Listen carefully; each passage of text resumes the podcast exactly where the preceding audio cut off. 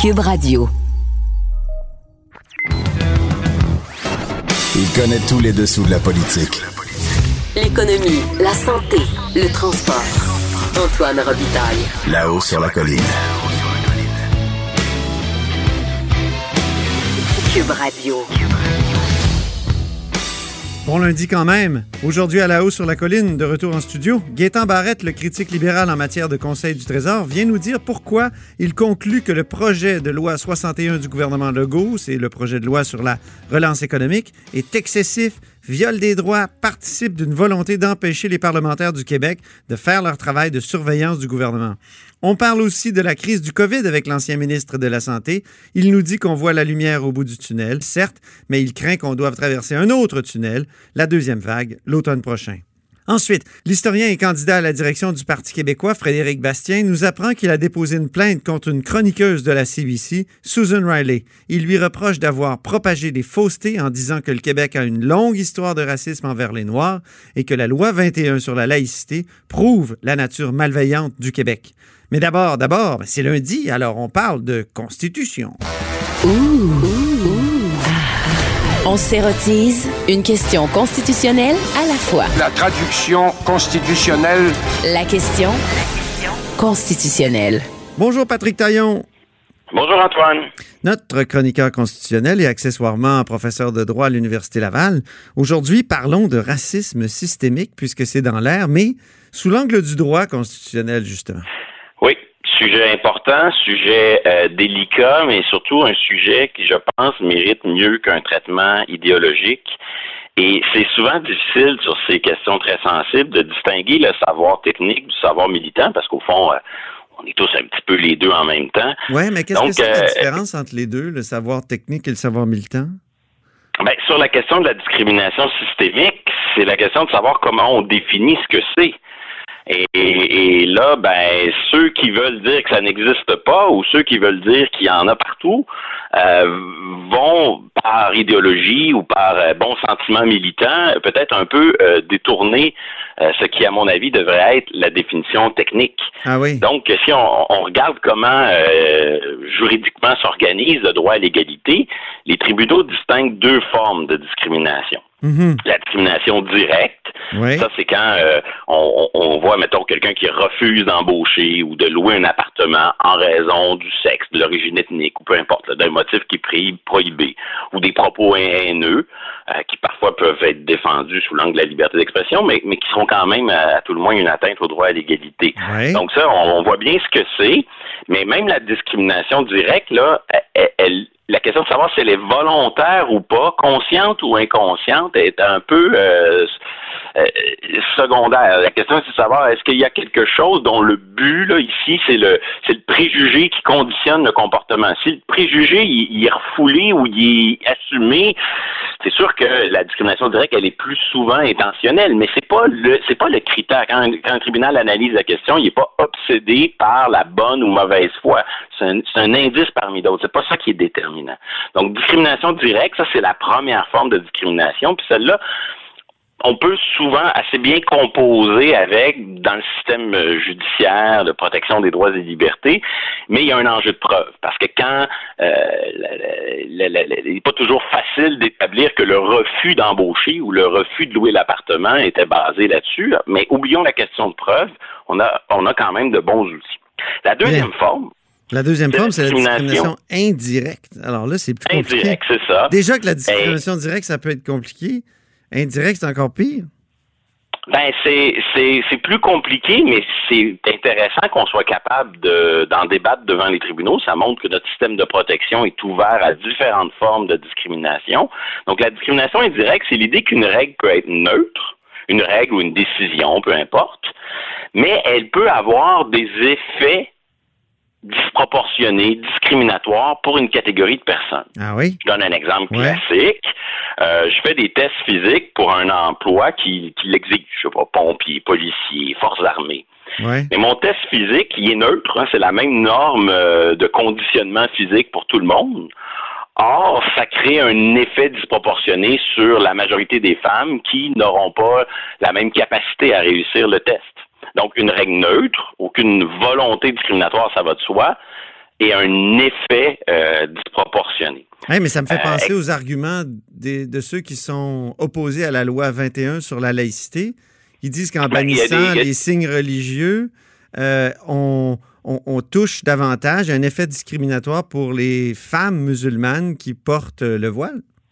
Oui, et, et dans le cas de la loi 21, ben, on peut formuler un argument de type discrimination indirecte, comme, comme on vient de l'entendre, mais on pourrait aussi dire que l'intention volontaire du législateur, il y en a qui osent le, le prétendre. Donc, on, on- on le voit, là, euh, c'est des instruments qui nous permettent de révéler d'autres formes de discrimination qui autrement euh, resteraient en quelque sorte cachées. C'est-à-dire de, de dire, on, regarde une norme en apparence neutre, mais on, voit qu'elle produit des effets, qu'elle a des conséquences dans la vie des gens.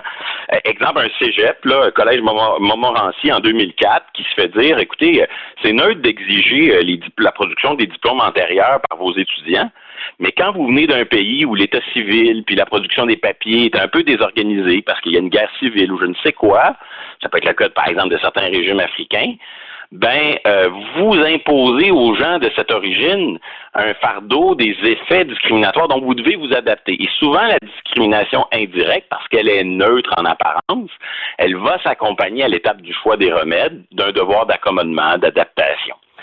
Donc, la discrimination systémique, là, au sens technique, Mhm. ce serait donc de la discrimination indirecte, mais d'un certain type. Je, je m'explique. La discrimination indirecte classique, c'est la discrimination indirecte que je- je peux dire voici la cause. La cause, c'est euh, cette norme-là, cette décision en apparence neutre. Si on la modifie, si on l'adapte, le problème est réglé. La systémique, c'est que je peux même pas identifier quelle cause. C'est une multitude de petites décisions, petites réalités, petites normes, petites conditions qui sont toutes neutres, mais qui génèrent un effet discriminatoire. Donc, exemple et contre-exemple. Oui, des exemples. que j'aime utiliser, qui est un peu provocateur, mais que, qui me semble l'illustrer parfaitement, il n'y a aucun juge euh, autochtone, puis il n'y a aucun juge euh, de race euh, de, de- ici de, de groupe racisé à la Cour suprême du Canada. Ouais. Est-ce que c'est le fruit d'une seule cause? Évidemment, c'est de la discrimination indirecte. Mais est-ce que c'est le fruit d'une seule norme? Non. Si je regarde la façon dont ça fonctionne, euh, le fait qu'il y ait seulement neuf juges, ça y contribue. S'il y en avait plus, ben, ça serait peut-être plus facile d'atteindre cet objectif-là.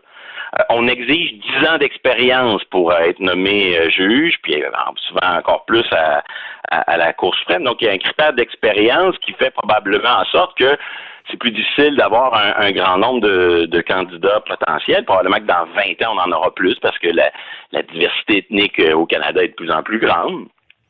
Euh, il y a une représentation obligatoire des régions, euh, il y a des critères linguistiques, etc., etc. Donc, quand j'additionne tous les filtres, toutes les conditions pour accéder à la Cour suprême, j'en vois aucun que je peux dire celui-là, c'est celui-là qui cause le problème.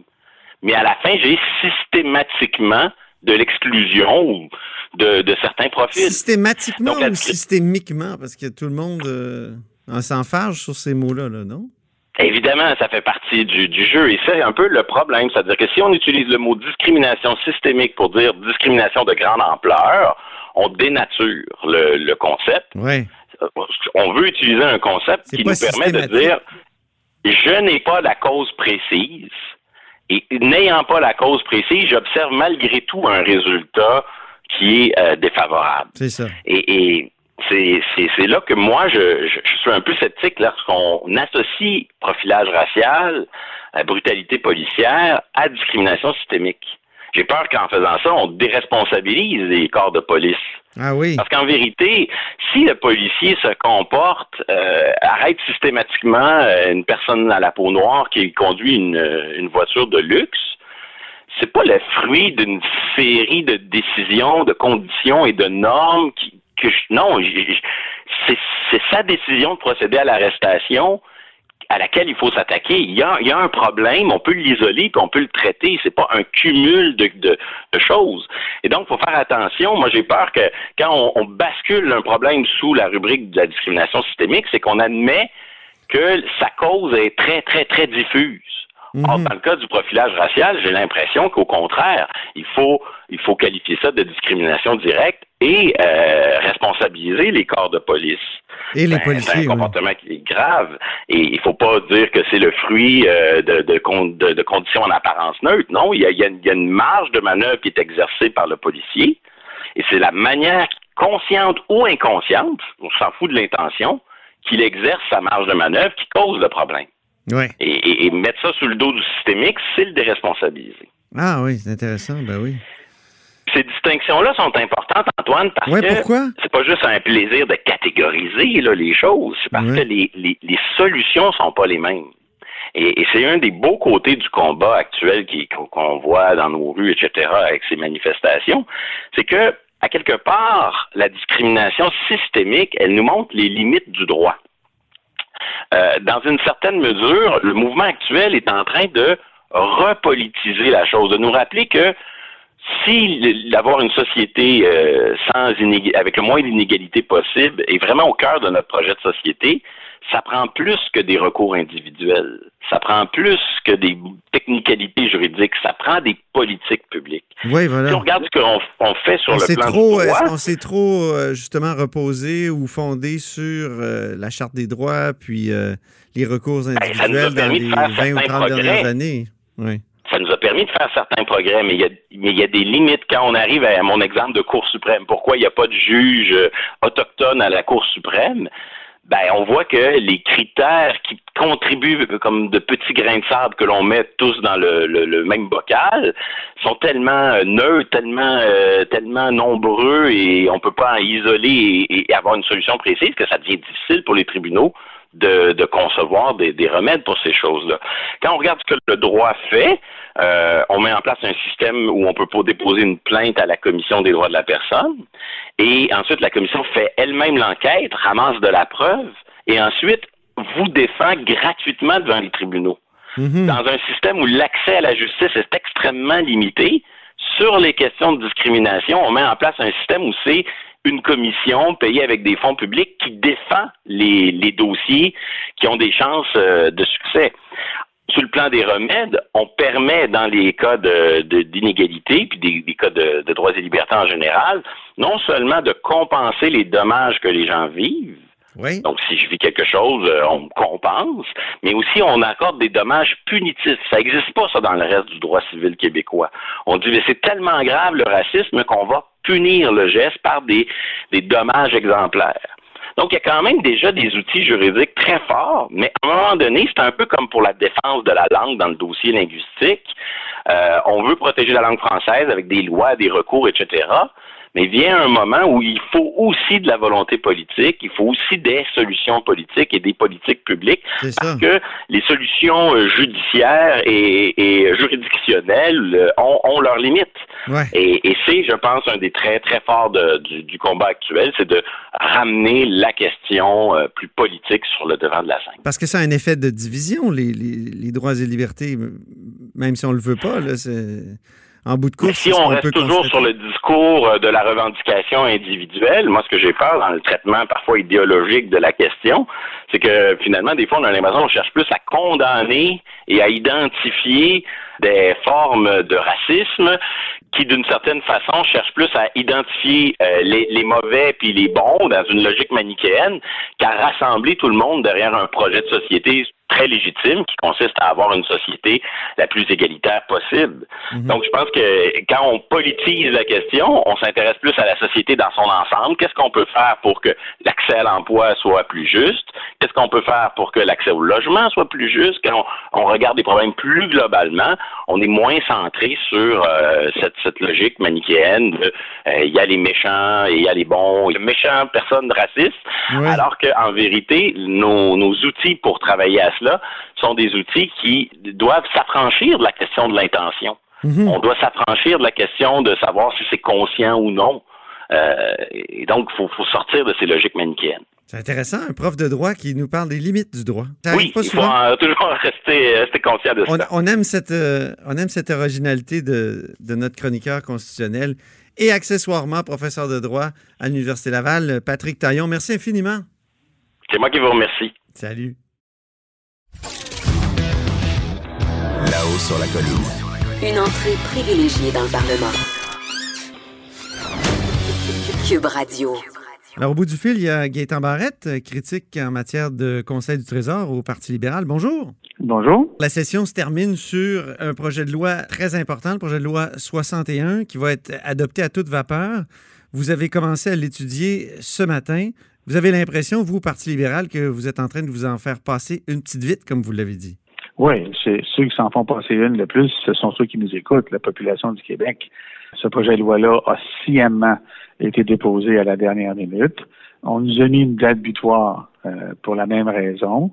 Euh, c'est un projet de loi qui, qui donne au gouvernement des pouvoirs plus qu'extraordinaires qu'on retrouve dans certains pays dont on ne voudrait pas euh, faire partie. Euh, vous pensez à quoi, par exemple, dans le projet de loi, précisément? Ben, écoutez, quand, vous avez un, article comme l'article 50, mm-hmm. qui essentiellement dit que le gouvernement peut sursoir à toutes les lois et règlements qui existent, tant au niveau du gouvernement qu'au municipal. Mm-hmm. là, c'est trop, c'est comme passé là. Euh, quand vous regardez les, procédures d'expropriation telles qu'elles sont écrites, on enlève les recours aux gens. On, on lèse les gens là-dedans. Là. C'est des citoyens qu'on lèse sur la base de quoi? Parce qu'on veut accélérer un projet. Alors, la question qui se pose ici, là, ah, je m'excuse, je, je, reviens. Pour ceux qui sont intéressés à l'environnement, est-ce que j'ai besoin vraiment de dire aux gens que pour l'environnement, essentiellement, il ne reste plus rien ou presque rien? tous les angles qu'on prend dans ce projet de loi-là, ce sont des angles d'exagération. En plus, on les prend sous le prétexte d'une urgence sanitaire qu'on ne peut pas prédire, mais qu'on veut faire durer deux ans. Euh, et en plus, il y a eu une ambiguïté sur le deux ans. Pardon? Il y a eu une ambiguïté sur le deux ans. On a l'impression que ça a été dit en, en, présentation la semaine passée du projet de loi, mais en même temps, aujourd'hui, on nous dit non, non, le deux ans, c'est pas ça. Oui, mais là, il, commence à reculer. J'espère qu'il va reculer sur d'autres choses. Mais en plus, le président du Conseil du Trésor, dans un point de presse, a dit la semaine dernière, en fin de, point de presse, qu'il y aimerait bien ça que ces mesures-là, extraordinaires et exagérées, ça c'est mon qualificatif, perdurent, continuent après la dite période d'urgence sanitaire. Non. Alors, nous, Parti libéral, là, augmenter l'activité économique, par des, projets d'infrastructure, on n'a pas de problème avec ça.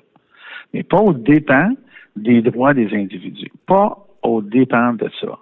Pas avec la possibilité de surchauffe, pas avec euh, le manque de contrôle tel que l'on a actuellement. On peut pas faire ça. Puis manifestement, on doit être en bonne place parce que tout le monde qui est observateur de cette scène-là de construction trouve qu'on euh, a raison. Oui, c'est ce qu'ils sont venus dire ce matin en commission parlementaire, euh, les associations de construction du Québec et compagnie. Et c'est, en commission parlementaire, euh, si vous l'avez écouté, c'était extraordinaire. À chaque groupe, je leur ai demandé, oui, mais pour avoir ce que vous nous demandez ce matin en commission, avez-vous besoin de 61? La réponse c'est non. On n'a pas besoin de 61 pour satisfaire les demandes des constructeurs qui se sont présentés devant nous ce matin. On n'a qu'à mettre en loi le décret de 2018 sur les paiements aux constructeurs.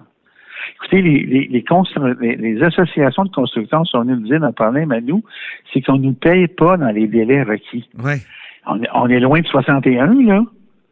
Je comprends, on n'a pas besoin euh, d'avoir un article, on n'a pas besoin d'un article de loi qui enlève, qui donne au gouvernement le pouvoir de passer par-dessus toutes les lois et règlements pour faire une loi qui dit, comme dans les autres provinces en passant, ben à partir de maintenant, les entrepreneurs, les entrepreneurs, vous les payez dans les délais requis, c'est la loi. Pour besoin de ça, on a pu faire ça il y a, un an. Faisons l'avocat du diable quand même, euh, parce que au Québec, là, les projets se réalisent pas trop vite. Là. Euh, je pense que la ligne bleue, par exemple, on l'attend depuis. Je euh, je sais pas, il y, a des, il y, a les premiers reportages, ça date du début des années 80. Là. Alors, je vais vous faire une révélation là-dessus, M. Robillard, Écoutez-moi bien, laissez-moi juste finir ma phrase. Ouais un plan québécois des infrastructures, ce n'est pas un outil qui permet de dire aux gens voici ce qu'on va faire de façon formelle. Un plan québécois des infrastructures, c'est dire voici ce qu'on va faire sur une période de 10 ans, mais ça pourrait se faire sur une période de 20 ans. Mm-hmm. Ce qui ralentit les projets, là, c'est le budget de l'État. Alors, dans le budget de l'État, on dit oui, on a mis euh, la ligne bleue. OK, cette année, on n'a pas eu moyen de faire ce bout-là. Puis l'année d'après. Puis il reste là. Puis là, on arrive à la fin de, de 10 ans, puis on dit, ah, ben, on garde là pareil. Et là, on va investir dans le prochain PQI. Si on veut qu'un projet aille vite, c'est facile. Annoncez-le et laissez-le partir. Moi, je l'ai vécu, ça, euh, M. Robitaille. Je l'ai vécu. Vous êtes à Québec, je l'ai vécu à Montréal. Quand moi, j'ai annoncé des projets, j'ai dit, ça part, c'est parti. Ils ont été faits dans les délais requis. Lesquels, par exemple? Pardon? Lesquels, par exemple? Ben, le Sud Québec. Il s'est fait dans les budgets, dans les délais. Il n'est pas terminé, mais il est exactement là où il doit être au moment où on se parle. Tous les CHSLD, toutes les rallonges d'hôpitaux que j'ai annoncées sont au moment, au endroit dans, dans, la procédure, où il doit être rendu. Tous tous, tous, sans exception. Mhm. Vous voulez qu'un projet aille vite, vous dégagez le budget puis vous le laissez aller. That's it, that's all. Vous n'aviez pas eu besoin de, règles. Pardon? Vous n'aviez pas eu besoin de règles extraordinaires comme celle de la, loi 61. Absolument pas. Absolument pas. Euh, mais absolument pas. Alors là, on profite d'une situation d'exception pour faire une passe-passe. Et qu'est-ce qu'on voit dans le comportement gouvernemental depuis qu'ils sont là? Ils veulent faire de la réforme parlementaire. Dans tous les dossiers, ils veulent diminuer la participation des parlementaires, de la procédure gouvernementale. Ils veulent être comme parti propriétaire de l'État comme une entreprise et faire, faire comme bon leur semble. Mais là, ça va trop loin. Si c'est au dépens d'un exproprié qui perd des droits, qui perd son avoir, Mais si, pas de si exproprié, excusez-moi, s'il est exproprié, il va être, il va être compensé quand on est exproprié? Euh, non, non, non, pas nécessairement. Euh, ça, j'en reparlerai euh, ultérieurement. Mais la, la, la, la, politique est en place actuellement. Ça sera un peu long là, dans notre conversation. Okay. L'aise l'exproprié. L'idée ici n'est pas d'empêcher l'expropriation, mais de faire en sorte que dans le processus d'expropriation, l'exproprié ne soit pas lésé. Mhm. Quand on regarde du côté des contrats gouvernementaux, non, on ne passera pas à côté des règles normales. Question des contrôles, écoutez, trouvez-vous qu'on a assez de contrôles actuellement? Moi, je vais vous dire ça comme ça, peut-être même comme j'ai dit ce matin en commission parlementaire.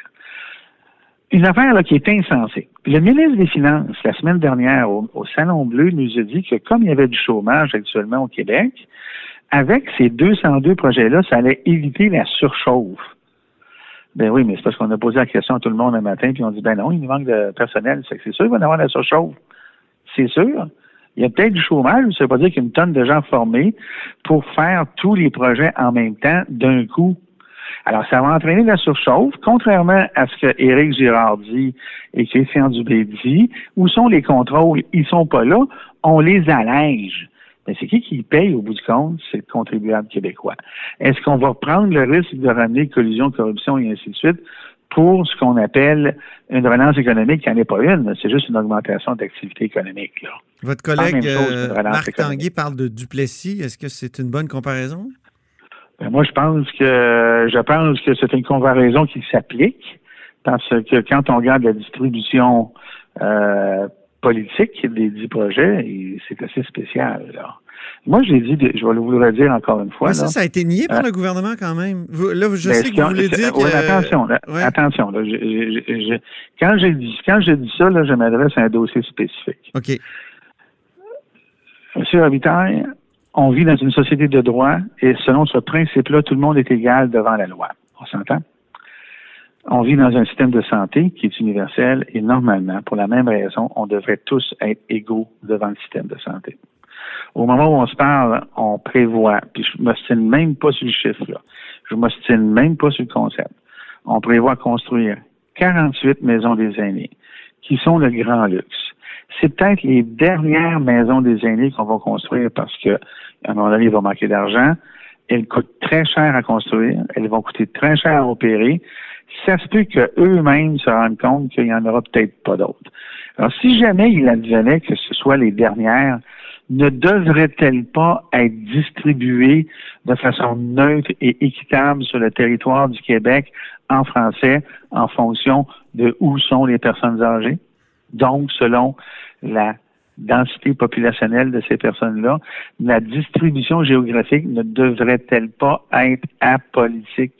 Mhm. La réponse, monsieur, c'est oui. Je vous demande même pas de me la dire. On doit, devant la santé, être égaux devant le système de santé. Au Québec, là, en tout cas, moi, quand j'étais ministre, là, on a offert à tous les citoyens du Québec le même niveau de soins. Il n'y a personne qui avait une chirurgie de meilleure qualité parce qu'il était dans la bonne ville, qui avait plus d'argent, whatever.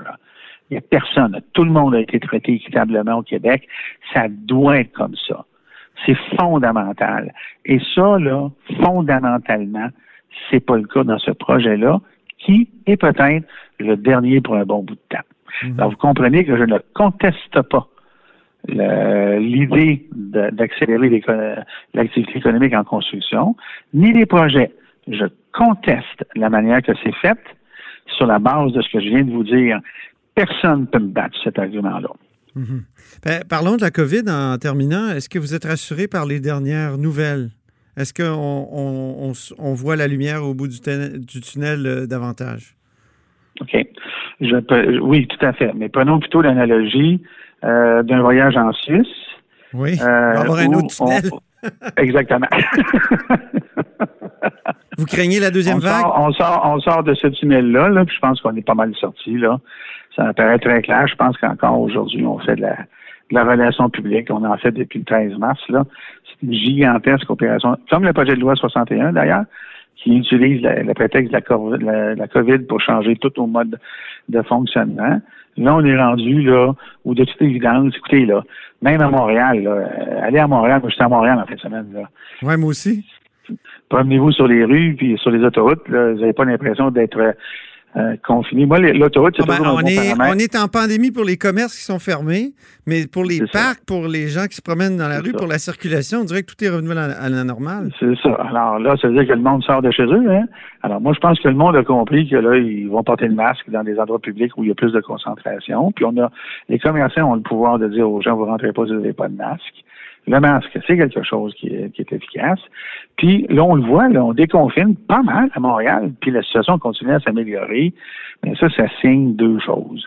Un, probablement que le virus est saisonnier. Et deux, le confinement qui reste en place est, est probablement pas complètement nécessaire parce que le monde spontanément se déconfine puis ça s'améliore pareil. Alors ça veut dire que les mesures qu'on a actuellement sont pas parfaitement ciblées. On peut aller un petit peu plus loin. Moi, je pense qu'on peut commencer par les restaurants. Dernier commentaire là-dessus. Quand on regarde la planète, là, là où ça repart en peur, pour une raison qu'on peut comprendre mais qui est surprenante, c'est quand on est du monde pacté dans un espace fermé. Les bars, les, euh, ces affaires-là. Euh, vous allez me dire peut-être les restaurants aussi, mais on voit pas ça qu'on descend d'achat. C'est pas ça qu'on a comme euh, euh, données là, qui vient. Là. Ce, qui, ce qui nous revient de l'extérieur, c'est ça repart toujours dans des endroits fermés avec bien du monde pacté dedans. Pas pacté au sens de l'alcool, pacté au sens Mais peut-être aussi. Euh, peut-être aussi, mais, euh, mais dites-moi, du monde pacté dehors dans, pour une manif euh, comme en fin de semaine, est-ce que c'est pas stressant aussi? Ben ça, ça doit être dehors, euh, il était collé pas, de conséquences. On voit pas de conséquences. Ce qui veut dire que peut-être que le vent, euh, la dilution dans l'air, hein, c'est ça le principe. Quand vous êtes dans un endroit fermé, il y a une recirculation de la chose dans l'endroit fermé. Vous êtes au grand air, là, on sait que la, la concentration diminue avec le carré du rayon. Là. oui, oui. Là, il y, a une espèce de, de, dilution. Là, j'hypothétise, là, je dis un peu n'importe ah, quoi. Ben, regardez, là, Gaëtan Barguette, vous, vous, allez le dire aux gens là, qui ont peur des joggers. Moi, quand je passe en courant, les gens comme si j'étais une espèce de projeteur de particules. non, moi, je vais vous dire vraiment exagéré. à moins que vous arrêtiez, vous fassiez exprès vous penchez de mon bord là, pour me souffler en pleine face, là, ça me stresse pas bien, bien. Bon, ben, dites-le au monde. Docteur Barrett, Je le dis, là, puis tout le monde, regardez, là, si vous voulez que ça se mettez dans un masque quand vous allez dans un magasin, tout le monde va être content. Oui, c'est ça. Et puis, ça va convaincre les autorités de santé publique euh, d'être un peu plus laxes. Merci beaucoup, Gaétan Barrette, député de la Pinière, pour cette entrevue. Merci. Merci. Donc, euh, c'était Gaétan Barrette. Vous êtes à l'écoute euh, de La haut sur la colline. Là-haut sur la colline. La politique autrement dit. Cube Radio. Au bout du fil, il y a Frédéric Bastien. Bonjour. Bonjour. Frédéric est historien et candidat à la direction du Parti québécois. Frédéric, vous euh, déposez, ça devient une espèce d'habitude chez vous? Vous déposez une plainte euh, contre euh, une journaliste? Ben, l'autre fois, c'était des juges, mais déposer une plainte, c'est comme une nouvelle façon de faire campagne, si je peux comprendre. Donc là, vous déposez une plainte contre Susan Riley, qui à l'ombudsman de Radio-Canada CBC. Oui, en fait, c'est que ça fait déjà deux, deux deux fois de suite que Mme euh, Riley euh, tient des propos en ondes à la CBC où euh, d'abord elle énonce un certain nombre de faussetés et, donc ce sont des choses qui sont factuellement fausses.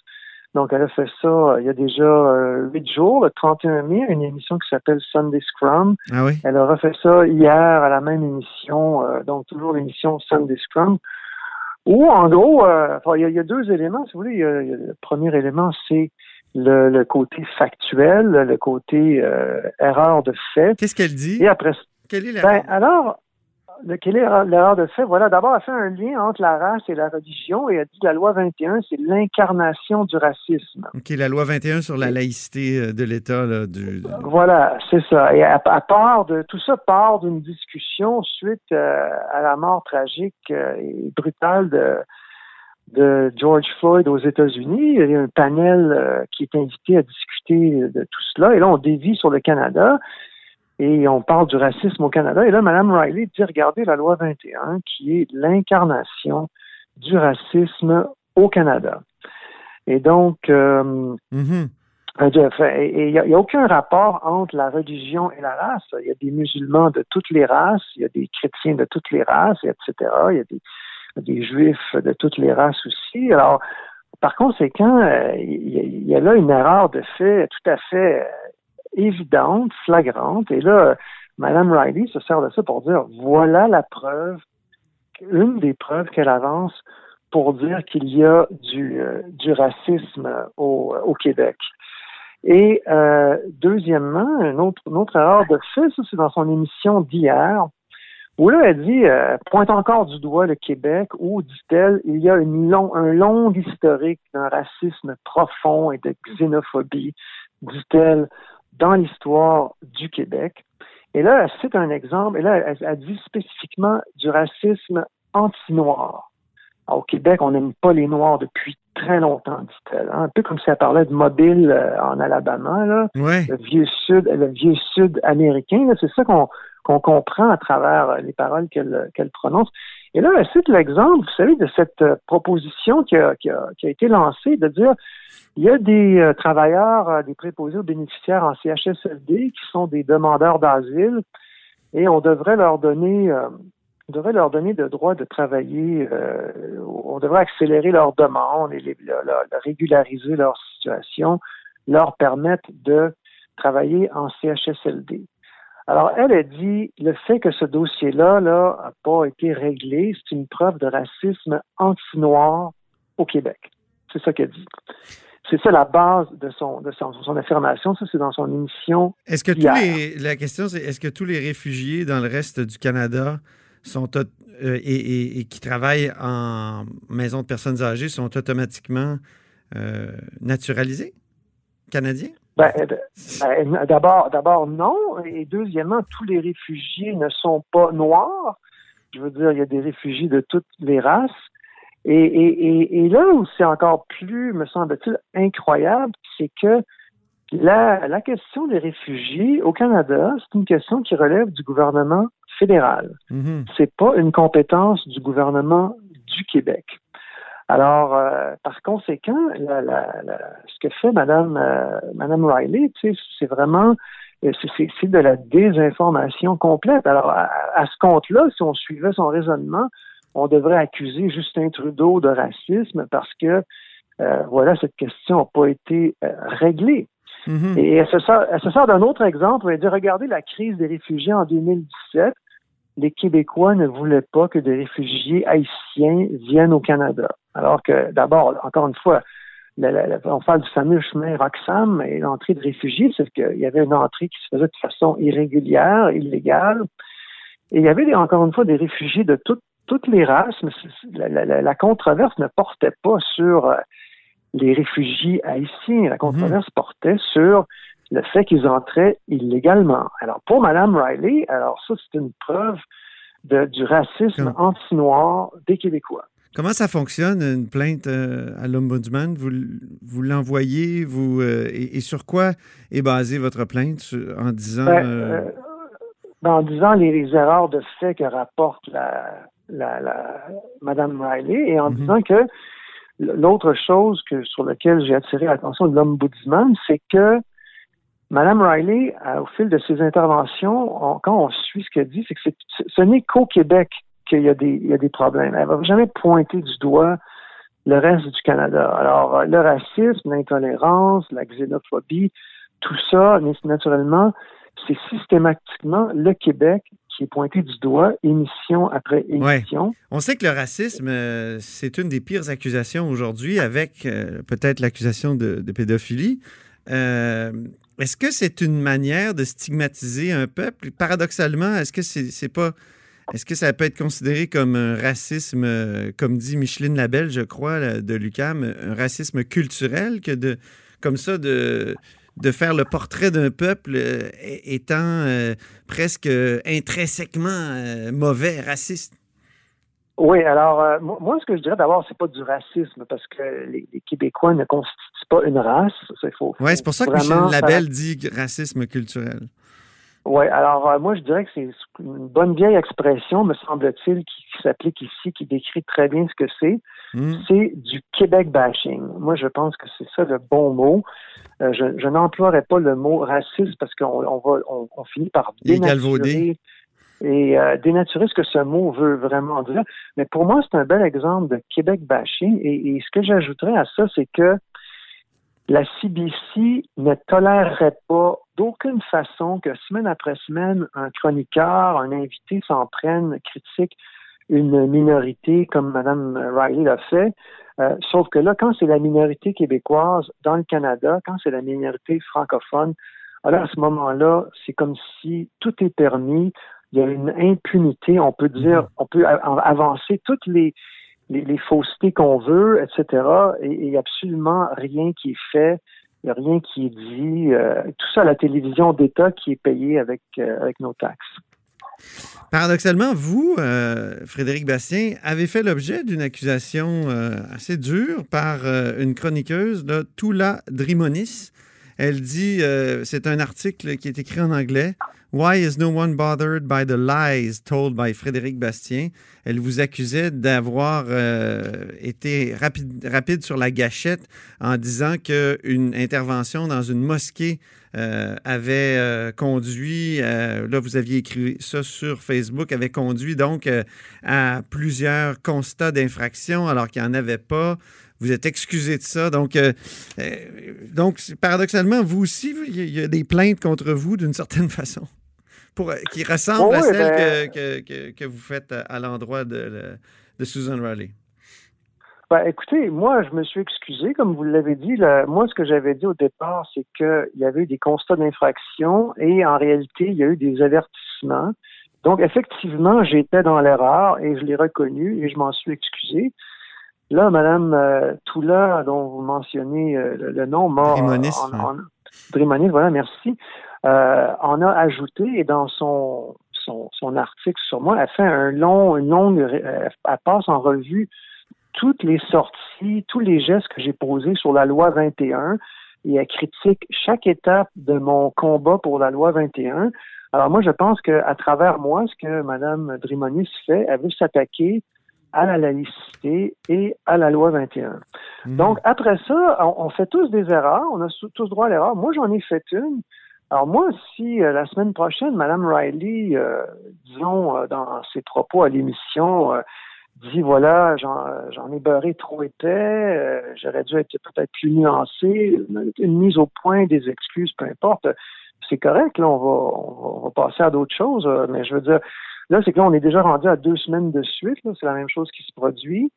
Et puis, euh, donc, euh, moi, j'ai sorti ça publiquement, et puis après ça, ça, a rajouté une couche euh, mhm. à l'émission d'hier. Pour vous, est-ce qu'il y a du racisme systémique au Québec envers les Noirs? Non, il n'y a aucun racisme systémique au Québec, et, ni au Canada d'ailleurs, je dois le dire là-dessus. Pour moi, le Canada et le Québec inclus, c'est vraiment par contraste aux États-Unis. C'est un endroit où la question raciale concernant les Noirs n'a jamais eu la, même ampleur, n'a jamais eu, n'a jamais représenté le même problème. C'est pour moi, c'est une des différences les plus fondamentales entre le Canada et le Québec, euh, pardon, entre le Canada et les États-Unis, et je dis Canada incluant le Québec, mm-hmm. c'est la différence au niveau des tensions raciales, au niveau du racisme anti-noir. Et ça, moi, je suis vraiment euh, ceux qui euh, essaient de prétendre que, la, comme notre premier ministre Justin Trudeau, qu'au Canada, c'est comme aux États-Unis, ce sont des gens qui ne connaissent pas leur histoire. Mhm. Des gens, par exemple, qui ne savent pas que l'auteur de notre hymne national, Calixte Lavallée, c'est un volontaire dans les armées de l'Union durant la guerre civile américaine. Ce sont des gens qui ne savent pas que lorsque cette guerre civile a eu lieu il y a des dizaines de milliers de volontaires canadiens, français et anglais qui ont traversé les lignes et qui se sont enrôlés dans les, armées de l'Union. Ce sont des gens qui ne savent pas, par exemple, qu'au Canada, on a accueilli au milieu du 19e siècle la première grande vague de réfugiés au Canada qu'on a reçue. C'était des esclaves en fuite qui venaient des États-Unis. Ils arrivaient ici et ils recouvraient leur liberté. Alors, alors il, y a, de multiples exemples dans l'histoire du Canada qui témoignent d'un rapport complètement différent euh, mhm. par rapport à la question des Noirs, euh, complètement différent de ce qui existe aux États-Unis. Une fois qu'on a dit ça, est-ce que tout est parfait? Bien sûr que non. Une fois qu'on a dit ça, est-ce qu'il y a des. Euh, ça ne veut pas dire qu'il n'y a pas de racistes au Canada, au Québec. C'est pas. Euh, ne vous méprenez pas sur ce que je dis. Mm-hmm. Mais moi, je dis entre le Canada et les États-Unis, pas d'amalgame. Euh, en terminant, la course à la direction du Parti québécois a repris vendredi dernier. Comment ça va marcher? Allez-vous faire des rassemblements? Là? Moi, je disais en début d'entrevue que vous, vous semblez faire une, une euh, campagne par les plaintes. vous en avez déposé plusieurs. Vous faites, euh, vous faites parler de vous comme ça. Euh, comment ça va fonctionner dans votre cas? Ben, écoutez, moi, je veux dire, en passant, moi, j'ai ma, démarche pour dénoncer, par exemple, l'intolérance envers le Québec au Canada anglais, mais ma, démarche pour la, laïcité, c'est un, un engagement qui remonte à bien avant qui remonte à bien avant là, ma présence dans la course au Parti québécois. Alors moi, j'amène j'amène déjà euh, des enjeux que je portais auparavant et, nonobstant le résultat de la course, je vais continuer à porter ces enjeux-là. Alors là, vous, sous-entendez que tout ça, là, évidemment, c'est purement opportuniste. Et puis, euh, moi, moi c'est des choses que je faisais déjà avant. OK. Je, je continue de les faire. Et je vais poursuivre euh, avec ça, peu importe le résultat de la course.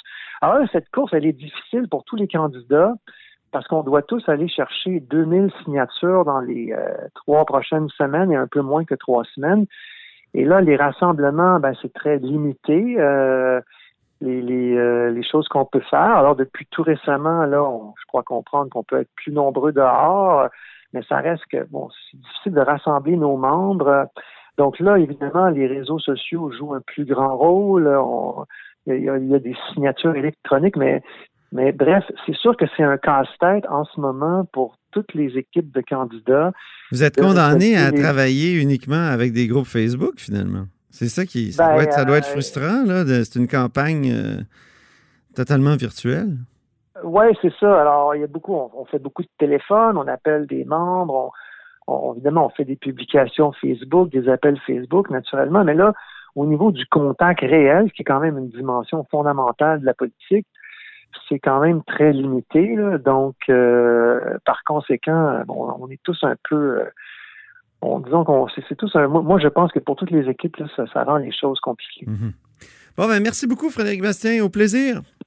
Merci. Frédéric Bastien est historien et aussi, évidemment, candidat à la direction du Parti québécois. Vous êtes à l'écoute de là-haut sur la colline.